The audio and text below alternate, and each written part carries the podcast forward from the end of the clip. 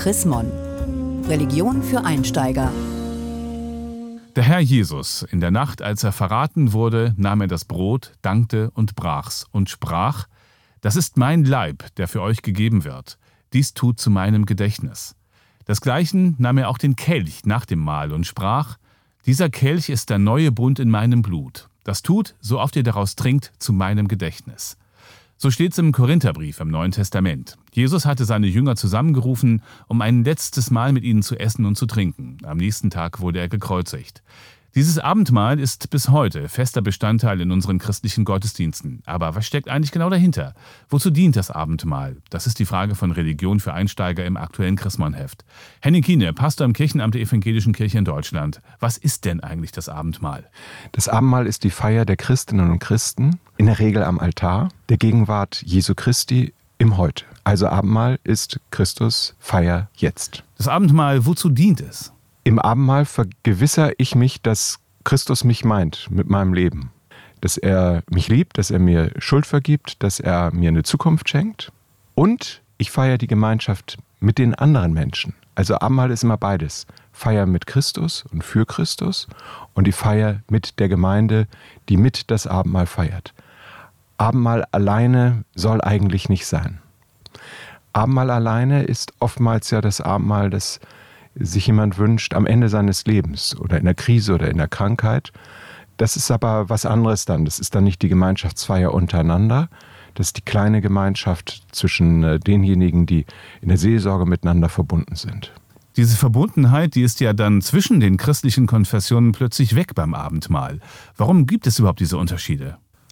Die Unterschiede sind in der Reformation entstanden, dadurch, dass Martin Luther das Abendmahl als ähm, ein Wortgeschehen definiert hat, aber gar nicht äh, darüber gesprochen hat, ob das denn nun äh, tatsächlich Brot und Wein und Leib und Blut Christi ist, ist er eigentlich viel dichter noch an der katholischen Lehre geblieben als die reformierte Welt. Aber das ist alles aus heutiger Sicht im Prinzip überwunden, wenigstens in der Wahrnehmung der Gemeinde. Ich glaube, dass die Menschen, die in die Kirche gehen, ob sie in die katholische oder in die evangelische gehen, immer den Eindruck haben, es handelt sich um dasselbe Abendmahl.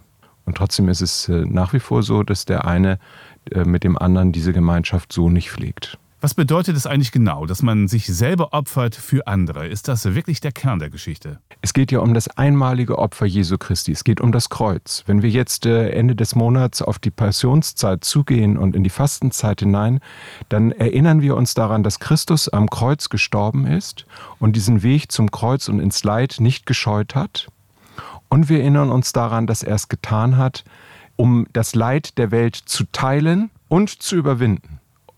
Das deutet sich in den Einsetzungsworten zum Heiligen Abendmahl, so wie es auch im Artikel in Chrismon steht, schon an. Dass einer geht und die Schuld der Welt auf sich nimmt, damit die Welt erlöst ist. Das vergegenwärtigt der Glaube tatsächlich immer wieder, so dass mein Leben nicht als großer Triumph in den Blick kommt, sondern dass mein Leben auch immer in den Blick kommt, dass ich ein Mensch bin, dem die Schuld seines Lebens genauso vergeben wird, wie seine Erfolge gefeiert werden. Das Zentrum meiner eigenen Erlösung bin nicht ich, sondern ist Christus. Wie genau funktioniert das, dass mir meine Sünden vergeben werden dadurch, dass sich jemand vor 2000 Jahren geopfert hat?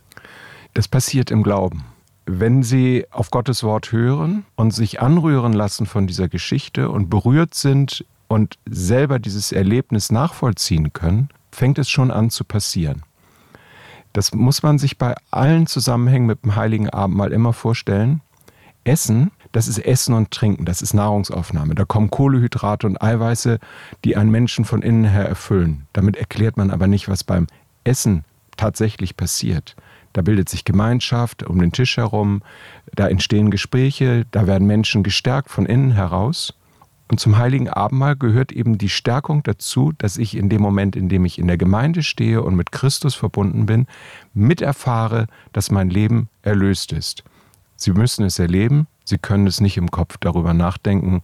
Man muss es einfach mal ausprobieren mit dem heiligen Abendmahl. Einfach mal die Hände aufhalten und den Kelch in die Hand nehmen. Dann ist einem äh, schon deutlich, dass es eine größere Größe gibt als nur das Essen von Brot und das Trinken von einem Schluck Wein. Vielen Dank, Henning Kiene, Pastor im Kirchenamt der EKD in Hannover zur Chrismon-Frage. Wozu das Abendmahl? Haben Sie Fragen oder Anregungen? Dann schreiben Sie uns unter leserbriefe.chrismon.de. Mehr Informationen unter www.chrismon.de